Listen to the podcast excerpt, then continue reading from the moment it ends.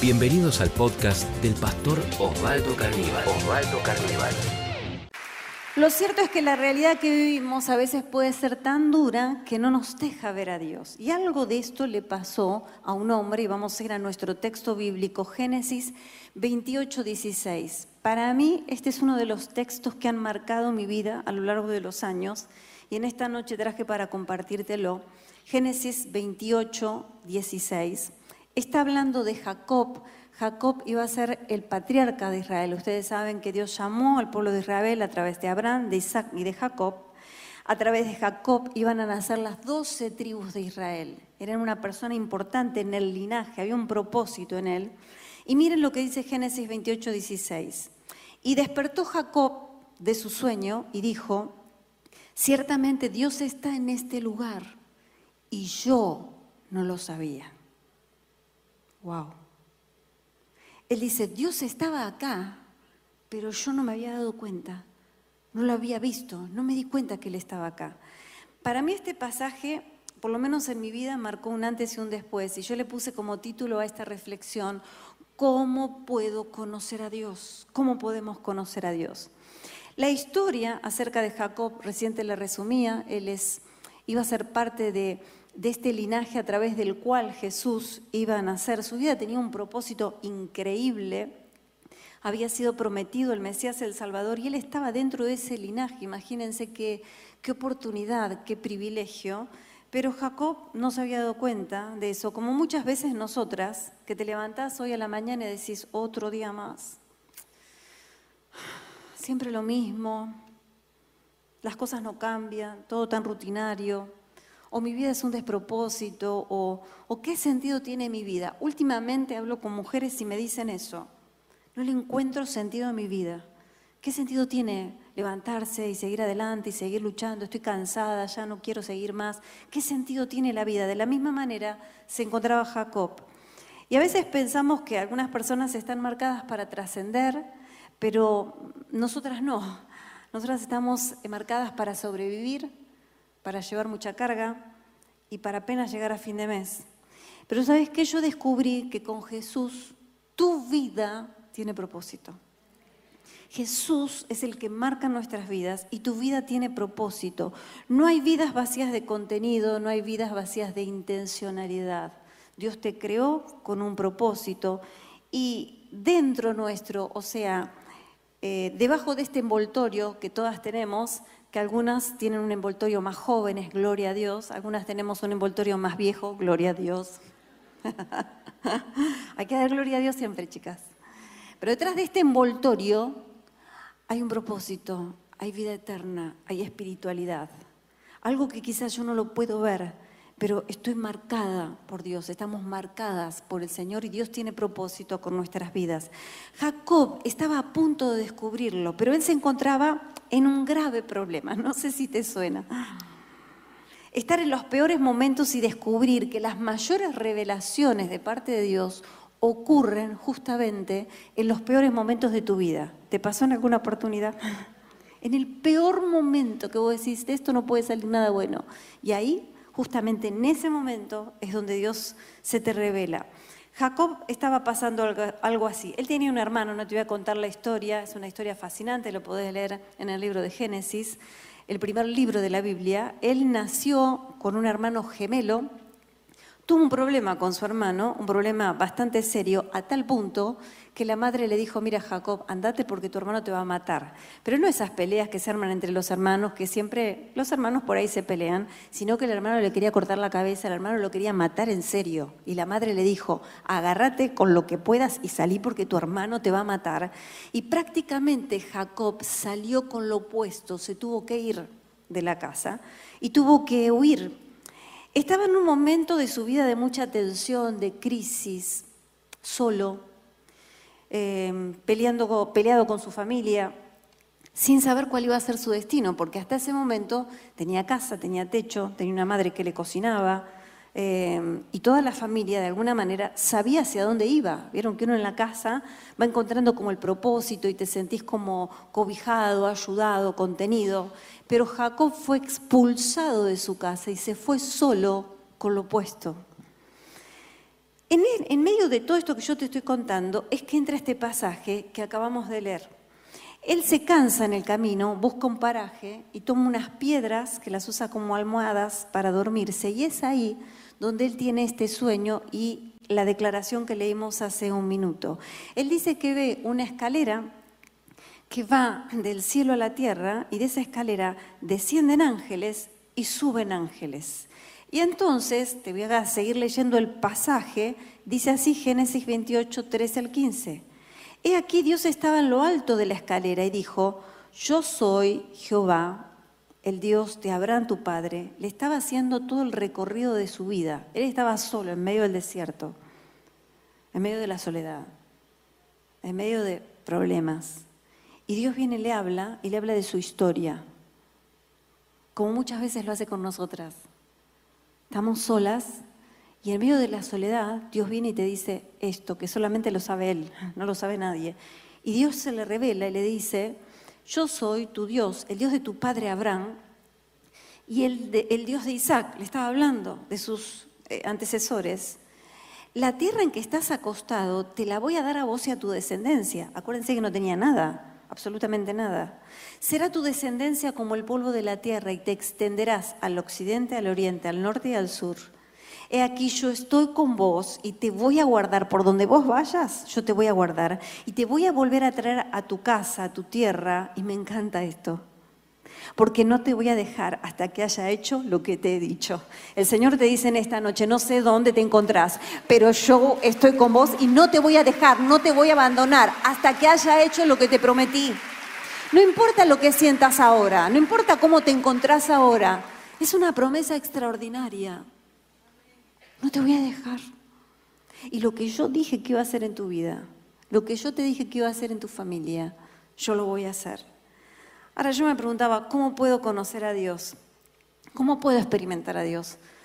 La primera verdad, entendiendo que Dios siempre está presente, entendiendo, comprendiendo, lo tenemos en las pantallas, que Dios siempre está presente. Ese fue el mayor descubrimiento en la vida de Jacob.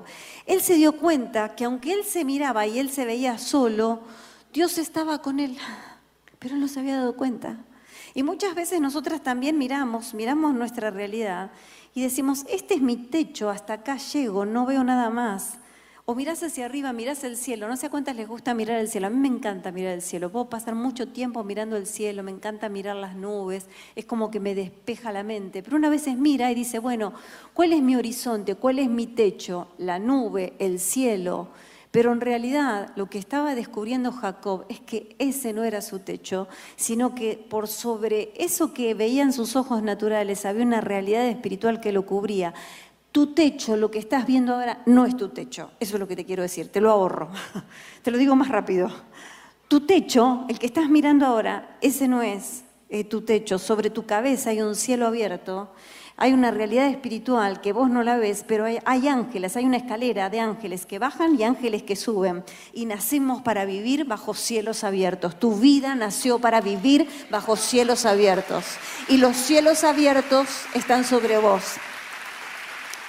No importa el momento en que te encuentres, Jacob estaba luchando por su vida, ¿recuerdan? Él estaba peleando por su vida.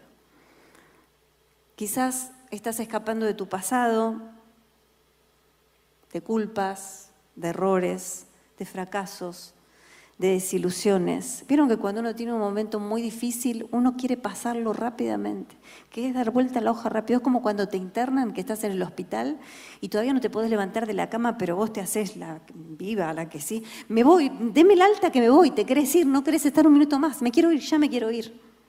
Y muchas veces nosotros hacemos lo mismo, queremos escapar, salir corriendo de ese momento que es tan difícil en el que estamos atravesando.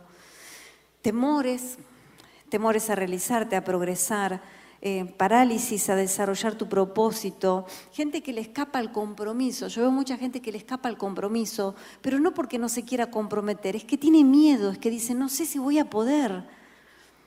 Yo no sé cómo se hace esto, yo quisiera, me encantaría, pero la verdad que me da mucho temor. Y últimamente he hablado con algunas mamás y me llama la atención ver a hijos que están atravesando, yo no sé cómo decirlo, porque vieron que ahora uno no sabe cuándo termina la adolescencia, cuándo empieza y cuándo termina. Hace unos años atrás había como una edad promedio, ahora no se sabe. Entonces vos tenés ya un hombre con bigotes en tu casa que todavía se sigue comportando como un adolescente, pero ya no es un adolescente. Pero no se sabe. El punto es que yo hablo con muchas mujeres y me encontré, tanto sean mujeres, hijos eh, varones o mujeres, y me encontré con esto, con chicos que tienen miedo de salir a la vida, que no se animan. Y entonces generan conductas raras, extrañas para llamar la atención, pero en realidad es que tienen miedo porque hasta ese momento la casa, el hogar, fue el lugar de contención, lo cuidaste tan bien, lo protegiste tan bien, que ahora cuando tienen que estudiar no tienen idea qué estudiar. Miran para adelante y no saben qué estudiar. Bueno, entonces si no estudias, empezás a trabajar, tampoco quieren trabajar, no saben qué hacer. Y no es que no quieran, te vuelvo a repetir, muchos de ellos yo los veo con temor, están atemorizados.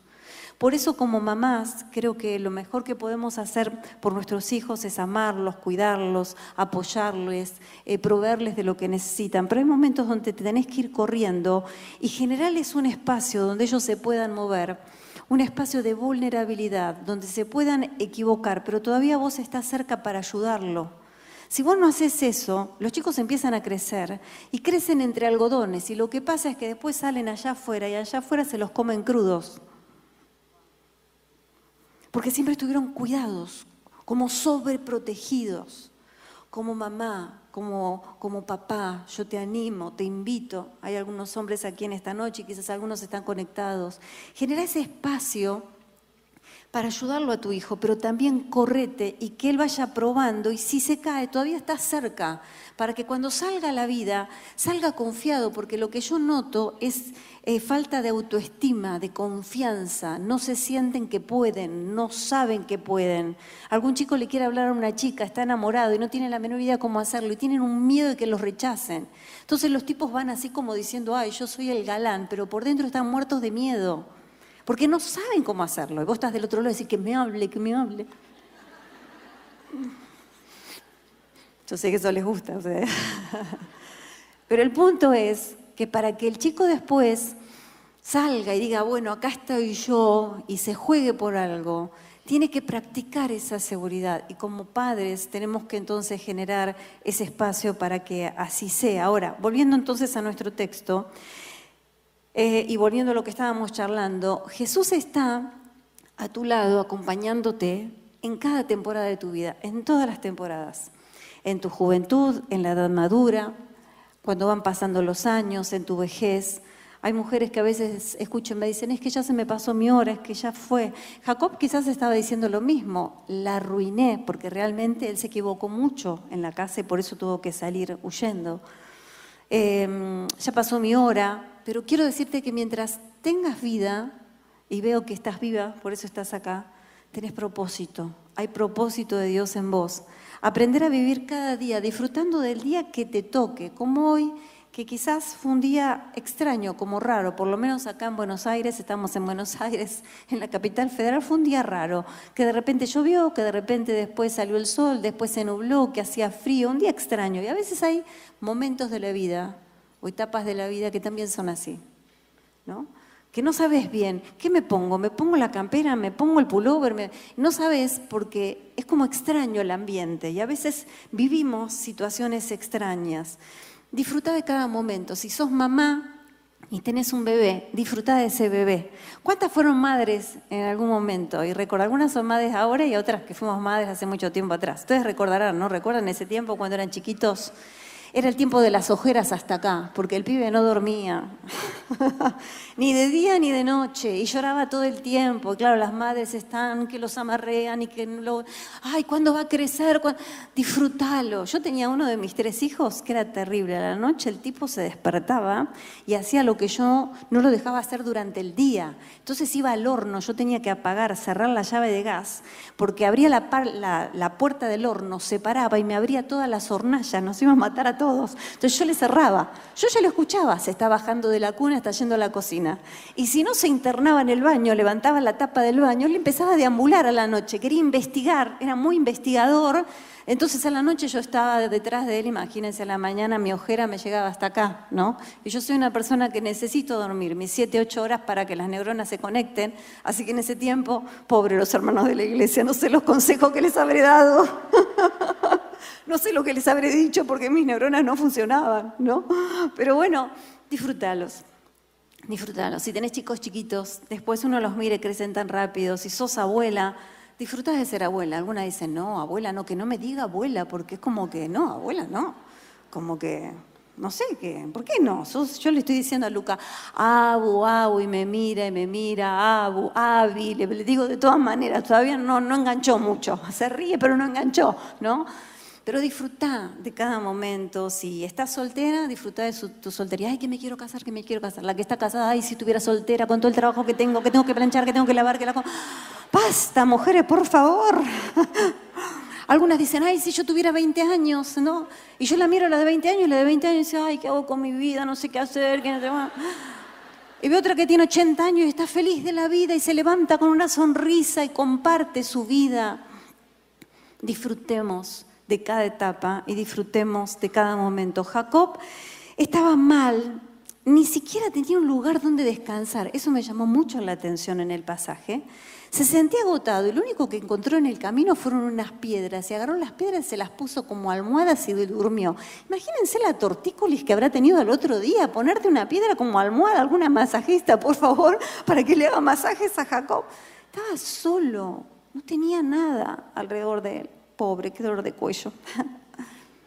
Y uno puede pensar en un momento así. Cuando vos miras alrededor tuyo no hay nada. Donde hay piedras. Las piedras no tienen vida. Vos decís, ¿y de esto? ¿Qué puede salir de acá? ¿Qué cosa puede salir de ahí? Sin embargo, Jacob en medio de la soledad tuvo su mayor revelación, su mayor revelación que cambió su vida. Yo busqué el significado de revelar. Y revelar significa, mira qué sencillo, descubrir lo que estaba oculto. Quiere decir que hay algo que estaba ahí, pero que estaba oculto para él. No quiere decir que no estaba, él no lo veía. Y él en ese momento de soledad, Génesis 28, 16, y despertó Jacob de su sueño. A veces estamos tan adormecidas. Pero él se despertó y dijo, ciertamente, Dios está en este lugar. Yo no lo sabía. Mira, voy a seguir por un rato más, pero olvídate de todo lo que dije, de toda la prédica, de toda la charla, de, todo, pero por favor, no te olvides de esto. Dios está donde vos estás, aunque vos no lo sepas, aunque no lo sientas, aunque no lo veas, aunque no veas su manifestación, Dios está donde vos estás. Donde vos te encontrás, donde vos te movés, Dios está. Me gustó mucho un, sacerdote católico llamado Erasmo y él acuñó esta frase en latín que dice así, lo invoque o no, Dios está aquí. Que es cierto, ¿no? Porque él dice, hable con él o no hable con él. No depende de mí, sino que Dios está igual, es independientemente de mí. Gracias, Señor un psiquiatra muy famoso, él, un psiquiatra suizo llamado Jung, no sé si te acordás o leíste algo de él que tiene que ver con la luz, con la oscuridad, él habla de todos esos temas. Cuando él avanzó en su vida, él dio pie a una terapia es muy interesante, su manera para, para ver la vida y solucionar los problemas, pero mm, cuando él fue creciendo, él tuvo una experiencia espiritual y él entonces acuñó esta frase, lo invoque o no, Dios está aquí, en la puerta de su casa, lo puso en su casa, ¿no? La presencia de Dios es independientemente a que yo lo vea, a que yo lo sienta, Dios siempre está. Dios es grande y siempre está presente en todo lugar. El Señor está aquí, acá en el culto, pero también está del otro lado, donde estás vos. No sé dónde estás. No sé dónde estás mirando, dónde estás escuchando. Quizás estás en un hospital, quizás estás en la cárcel, quizás estás en tu casa sola, llorando, quizás recién venís del médico y te dio un diagnóstico adverso. No sé dónde estás, pero lo que sí sé y tengo la plena seguridad, que ciertamente donde vos estás, Dios está. Y si Dios está, Dios se va a manifestar. ¿Cuántos le dan un aplauso al Señor? Miren, yo oraba hoy en el día y decía, Señor, te pido una sola cosa, que podamos tomar conciencia de esta gran verdad. Y no que digamos qué lindo momento que vivimos hoy con las mujeres, qué lindas las canciones, ay, me reí un rato, lo pasé bien. No, no, porque no vinimos a hacer eso. Sino que vos puedas entrar en esta dimensión espiritual y que tomes conciencia de la realidad de Dios que está con vos. Que Dios es real, tan real, aunque no lo puedas ver, aunque no lo puedas sentir, pero que Dios es real, que Dios te sea revelado en tu corazón. Porque si Dios es revelado en tu corazón, todo cambia, todo es transformado. Pero si no pasa eso, venís una vez, venís dos veces o dejas de venir y tu vida sigue igual. ¿Sabes por qué sigue igual? Porque no hubo revelación. Y mi oración en este día, lloraba y decía, Señor, revelate, revelate a mi vida, revelate a la vida de cada una de las mujeres que vamos a estar participando de esta reunión. Salmo 139, del 7 al 11, dice, ¿a dónde me iré de tu espíritu? ¿Y a dónde voy a huir de tu presencia? Si subiera a los cielos, si me voy allá arriba, arriba de todo, ahí te voy a encontrar. Y si me voy abajo de todo, en el Seol, en el infierno, si quiero hacer mi estrado ahí y quiero vivir ahí, también estás. Si tomare las alas del alba, ¿sabe lo que me suena esto? ¿Viste cuando alguien se las quiere tomar rápido que te querés ir? Él está diciendo eso. Si tomare las alas del alba y habitar en el extremo del mar, aún allí me guiará tu mano y me asirá tu diestra. Si dijere las tinieblas me van a encubrir, hay tanta oscuridad alrededor mío, aún la noche resplandecerá alrededor de mí, porque Dios está conmigo. Versículo 17, cuán preciosos me son, oh Dios, tus pensamientos, cuán grande es la suma de ellos. Despierto, miren, vuelve a decir la misma frase de Jacob. ¿Se acuerdan que Jacob cómo estaba? Dormido y él se despertó. Y acá dice el pasaje, despierto y aún estoy contigo. Qué hermoso es saber entonces que el Señor está siempre, siempre con nosotros. La segunda verdad que quiero compartirte en esta noche es que conocer a Dios te posiciona en el lugar correcto. Cuando vos lo conoces al Señor, te posiciona en el lugar correcto. Lo primero que percibí cuando conocí al Señor fue que empecé a ver la vida de manera diferente. Es decir, mi entorno era el mismo, vivía en la misma casa, en el mismo barrio, con los mismos problemas, pero algo había pasado dentro mío, Dios me había sido revelado y yo era distinta.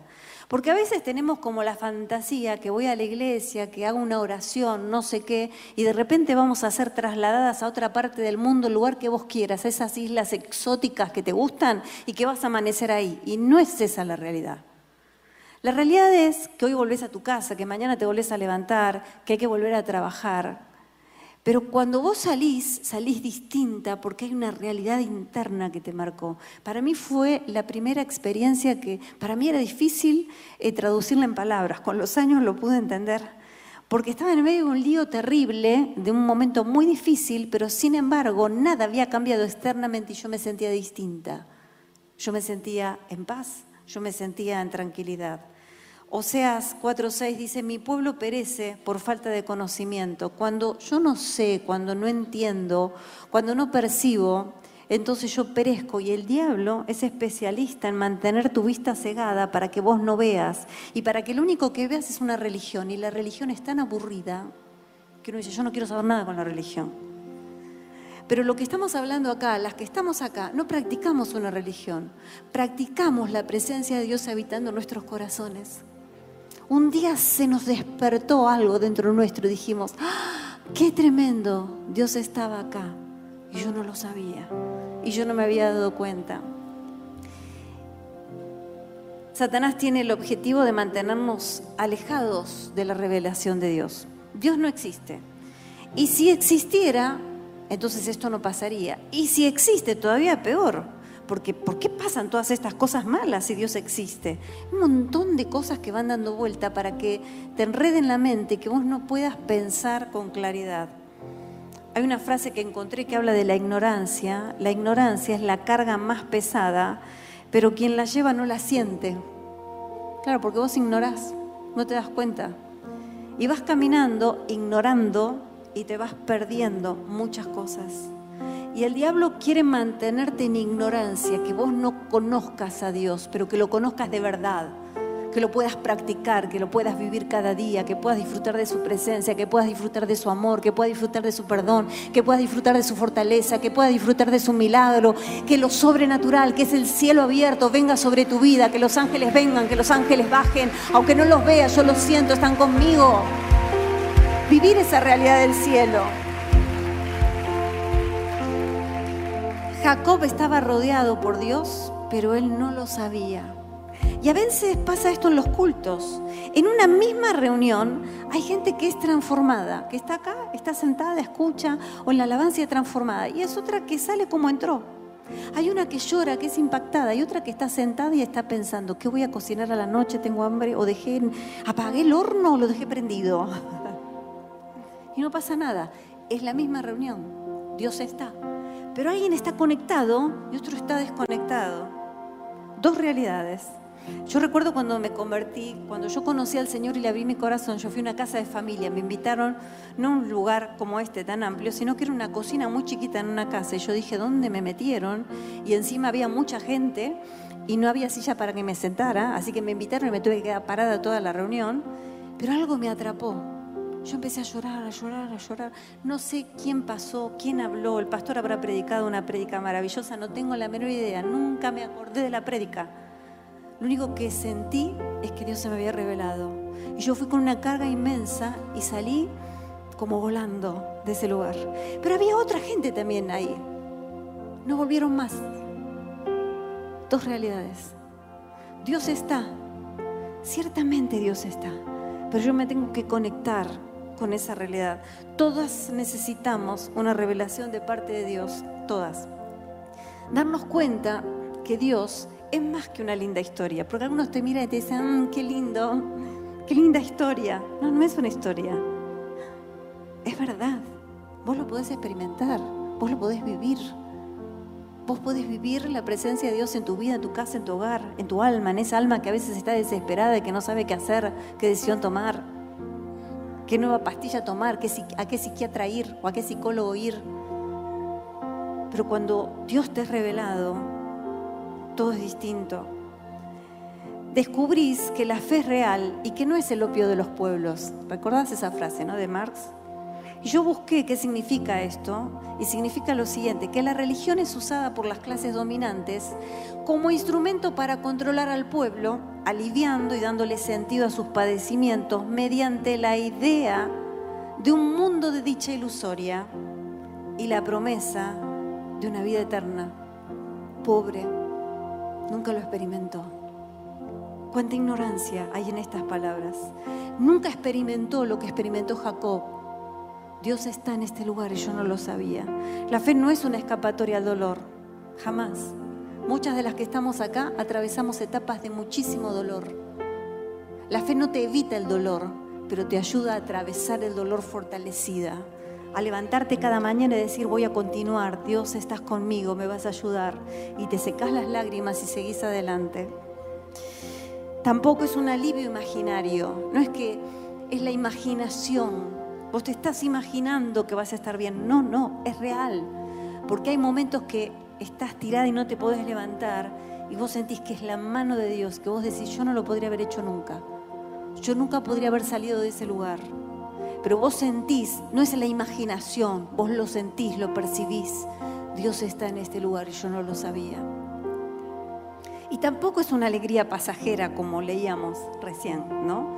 Este escrito que yo encontré tampoco. Miren, yo hace ya más de, ya perdí la cuenta, cuarenta y tanto de años que conozco al Señor y desde ese día la alegría ha sido la misma. Y no es que no he llorado y no he tenido o no tengo momentos difíciles, pero Dios está conmigo y en medio de mi dolor, una vez que lloro, puedo lavarme la cara, pintarme, ponerme el labial y decir, Dios está conmigo, vamos, salimos adelante.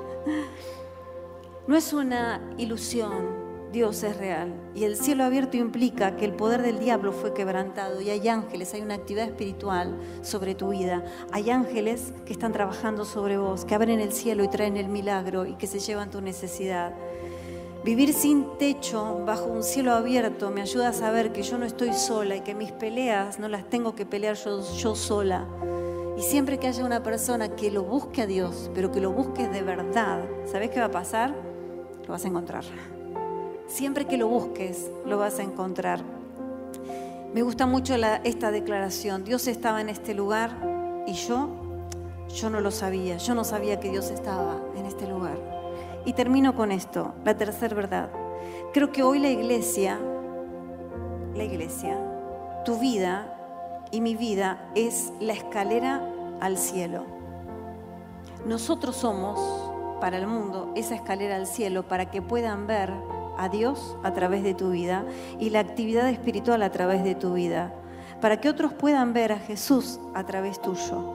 Cuando Jacob tuvo esta revelación, él llamó a ese lugar, ¿recuerdan el nombre que le dio a ese lugar? ¿Cómo lo llamó?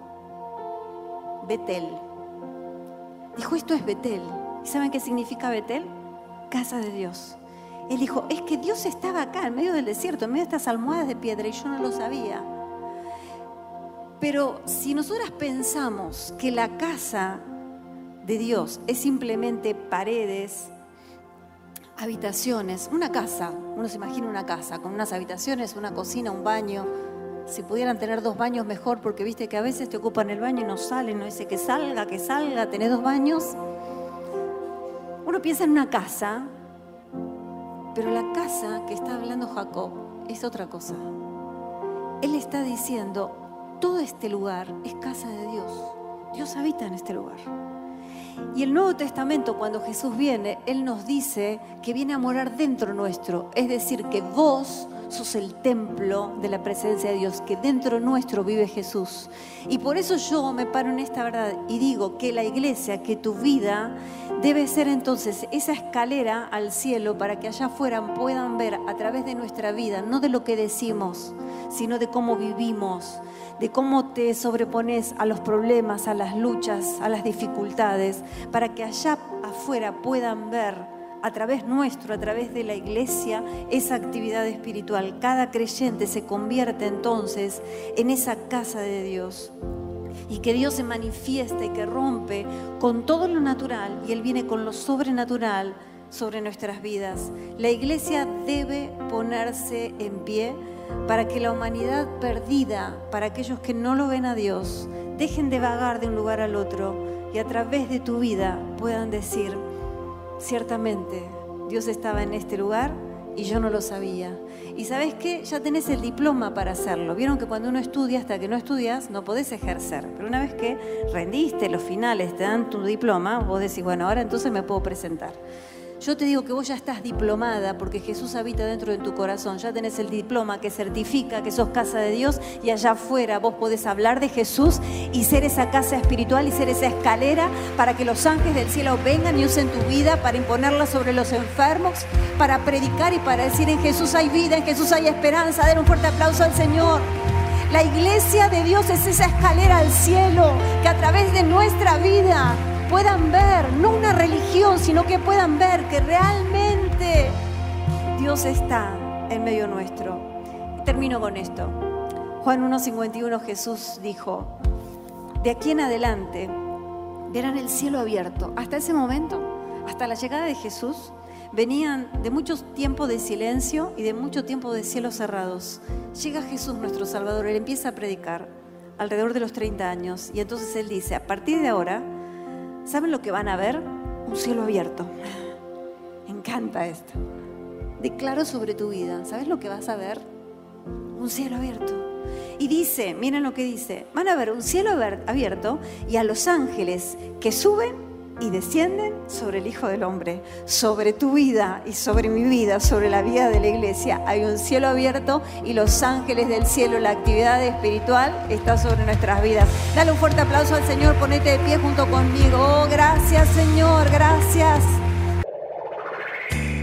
Si este podcast fue de inspiración para tu vida, te invitamos a compartirlo en tus redes sociales. tus redes sociales. Recordá que podés seguir al pastor Osvaldo Carníbal en Instagram, Facebook y Twitter.